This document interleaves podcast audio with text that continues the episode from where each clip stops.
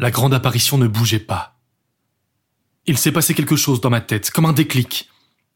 Je ne sais pas trop à quoi je pensais, mais je me suis détendu. J'ai tendu la main vers la grande cape noire de l'apparition et je l'ai saisie comme un enfant agrippe le vêtement de ses parents.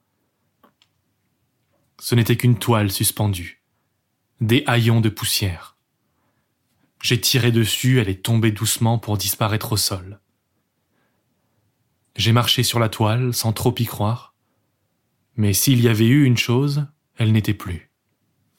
J'ai appelé Matt. Il était terré comme un animal, derrière un gravat tombé du plafond. Je suis allé le chercher, j'ai dû le tirer par la main, le traîner jusqu'à la toile pour qu'il la piétine à son tour, sans y croire. Et puis je lui ai dit qu'en forêt il n'y avait pas la faim. Bon, je lui ai pas parlé des loups, pour le moment. Il n'était pas à l'aise, alors nous sommes remontés lentement le long d'un dédale d'escalier, bifurquant au couloir écroulé ou revenant sur nos pas quand nous avions vu une ombre mouvante suspecte.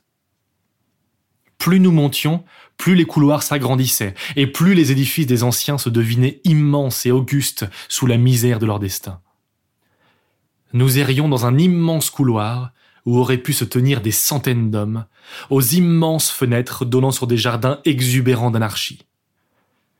Nous nous demandions si les anciens rois vivaient ici, au milieu des fontaines inépuisables et de nourriture à profusion.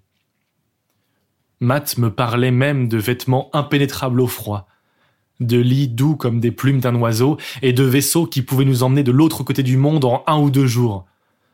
Comme toujours, il n'en savait rien. Mais c'était quelqu'un qu'il tenait de quelqu'un, etc. Il y avait des petits panneaux sur les couloirs nus.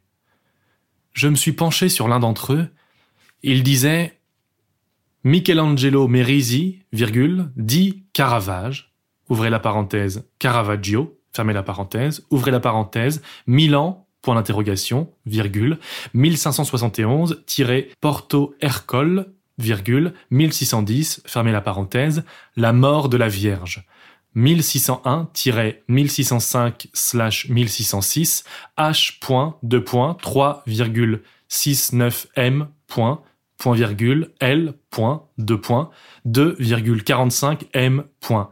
Collection de Louis XIV, ouvrez la parenthèse, acquis en 1671, fermez la parenthèse, INV.54. D'abord, Matt s'est esclaffé de me voir lire. Et puis, en entendant mes mots, il a ri de nouveau, disant que je ne disais que des choses au hasard. Et pourtant, un peu vexé, j'ai arraché le panneau. C'est vrai que ça ne voulait pas dire grand-chose, mais j'étais persuadé que si je le lisais chaque soir, il me livrerait ses secrets. Nous avons passé la nuit sur les toits.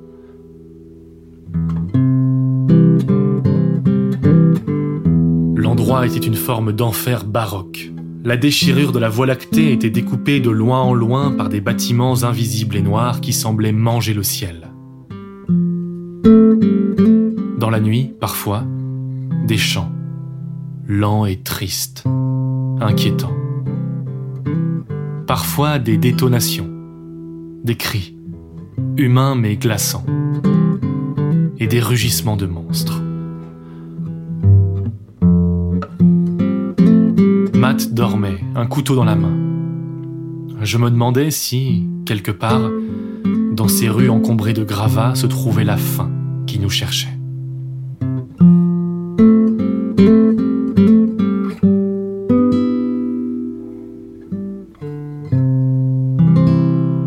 Matt m'a réveillé avant l'aube. Nous nous sommes enfoncés sous la terre. La nuit l'avait lavé de ses peurs.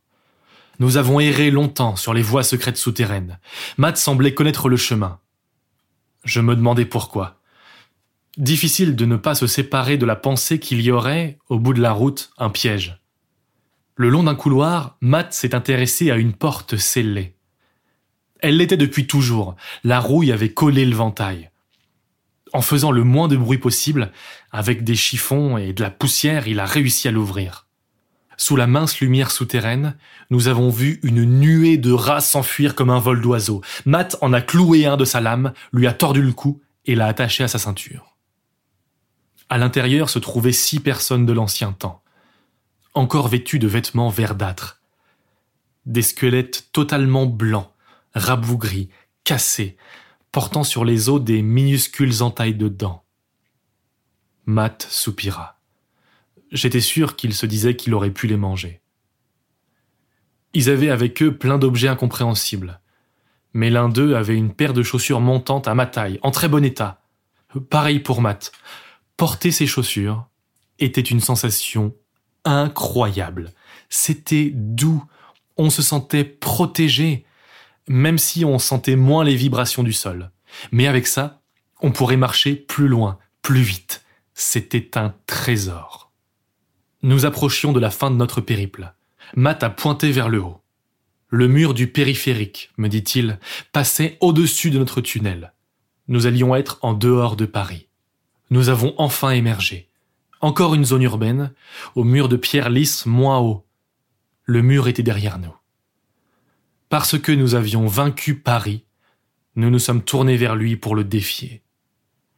En haut du mur se tenait un homme, qui lui-même tenait un fusil.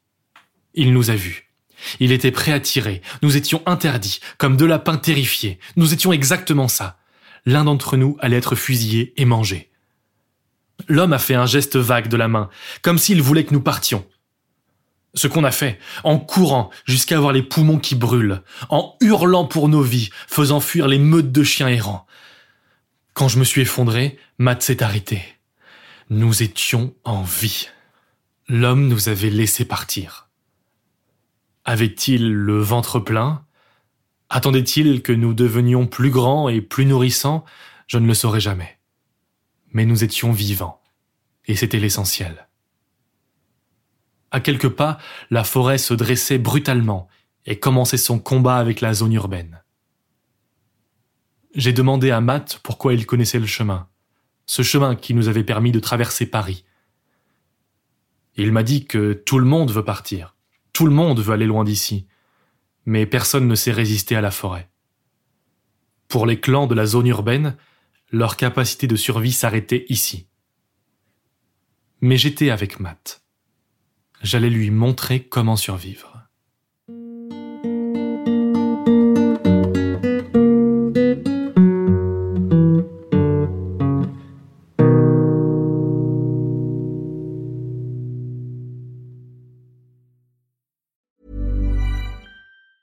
Planning for your next trip? Elevate your travel style with Quince. Quince has all the jet setting essentials you'll want for your next getaway, like European linen, premium luggage options, buttery soft Italian leather bags, and so much more. And is all priced at 50 to 80% less than similar brands. Plus, Quince only works with factories that use safe and ethical manufacturing practices. Pack your bags with high-quality essentials you'll be wearing for vacations to come with Quince. Go to quince.com/pack for free shipping and 365-day returns.